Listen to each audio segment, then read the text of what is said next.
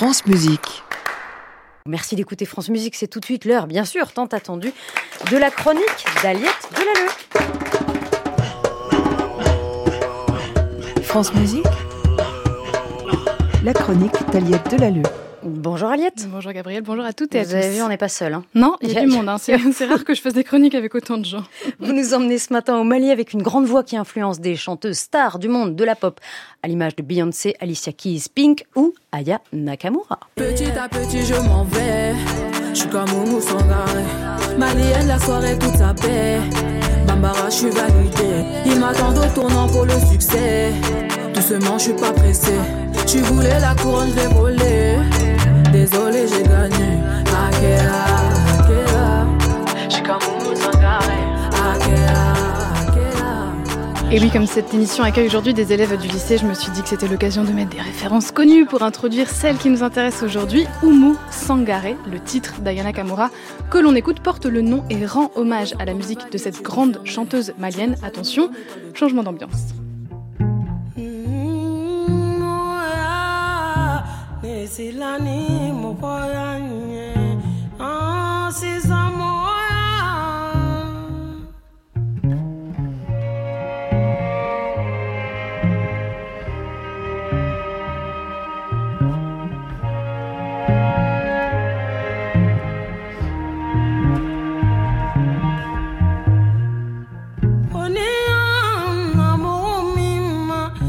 La chanteuse Oumou Sangaré vient du Wassoulou, une région à cheval entre trois pays, la Guinée, la Côte d'Ivoire et le Mali. Le territoire est vaste et rassemble diverses communautés très différentes culturellement, ce qui en fait un espace de création très riche. C'est aussi une région où tout le monde peut chanter, même les personnes qui n'appartiennent pas à un lignage de griots appelé Djeli en langue mandingue. Oumou Sangaré, comme sa mère et sa grand-mère avant elle, s'est mise alors à chanter.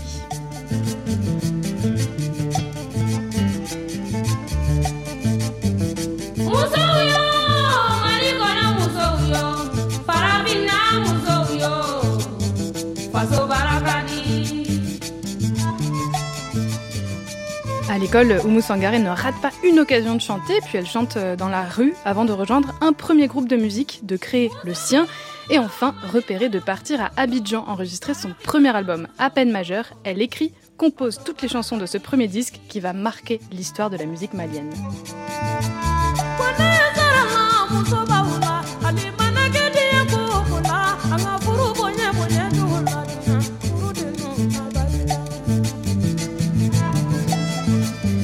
Avec cette cassette appelée Moussolou, qui veut dire femme en bambara, Oumou Sangaré entre dans l'histoire. La cassette va être vendue à plus de 250 000 exemplaires. C'est du jamais vu en Afrique de l'Ouest.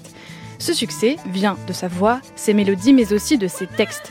Dans Moussolou, Oumou Sangaré parle des droits des femmes. Elle utilise sa voix pour dénoncer la polygamie, les mariages arrangés et les inégalités subies par les Maliennes. Le message est universel, mais vient de son expérience. Oumou Sangaré a vu sa mère souffrir de l'abandon soudain de son mari et père de ses enfants. Elle l'a vu travailler, galérer pour s'occuper de toute la famille, gagner sa vie, gérer la maison. Grâce à sa voix et à sa popularité, Oumou Sangaré a pu rendre hommage à sa mère, Aminata Diakité, celle qui lui a appris la musique et celle qui s'est battue toute sa vie. Dans une interview donnée à RFI, elle dit J'ai beaucoup parlé de la souffrance de la femme malienne, de la femme africaine. J'ai commencé par ma maman d'abord. J'ai décrit de très près comment elle a souffert. Il y a une chanson que je lui dédie ainsi qu'à toutes les femmes d'Afrique, Manumako. Cette chanson est très importante pour moi, c'est la plus aimée au Mali.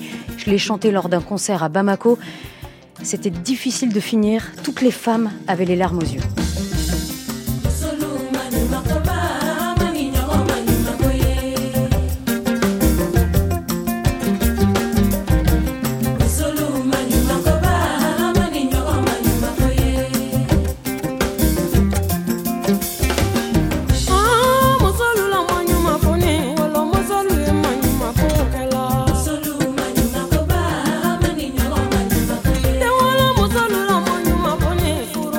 Aujourd'hui, Oumou Sangaré continue de s'engager à travers la musique, mais aussi dans la vie économique de son pays en devenant une femme de pouvoir, propriétaire d'un hôtel et euh, lançant une marque de voiture qui porte son nom. Elle est devenue un modèle pour de nombreuses femmes et puis une source d'inspiration pour de nombreux artistes. Son dernier disque, sorti l'année dernière, a été composé euh, pendant le confinement qu'elle passe aux États-Unis dans la ville de Baltimore. Elle prend le temps de revenir à la musique, à l'essentiel pour elle. C'est pourquoi elle a commencé la musique et c'est pourquoi elle continue d'en faire.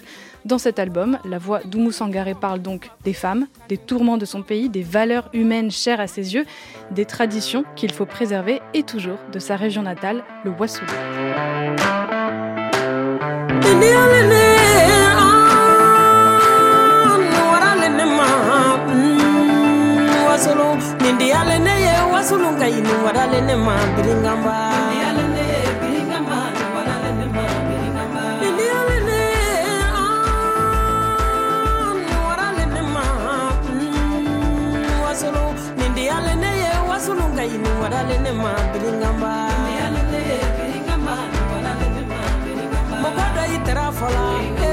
dɔ i miiriya ai ko kan tɛ foyi la wasolo yiri tɛgɛ kɔ ai ko kan tɛ foyi la kamerengɔni fɔ Wassoulou Don, c'est le titre qui ouvre le dernier album d'Oumou Sangaré appelé Timbuktu et sorti l'année dernière. Merci beaucoup Eliette pour cette lumière sur l'une des grandes voix du Mali, Oumou Sangaré. À la semaine prochaine. Avec plaisir. Chronique évidemment à la réécoute sur notre site et l'application Radio France. À réécouter sur francemusique.fr.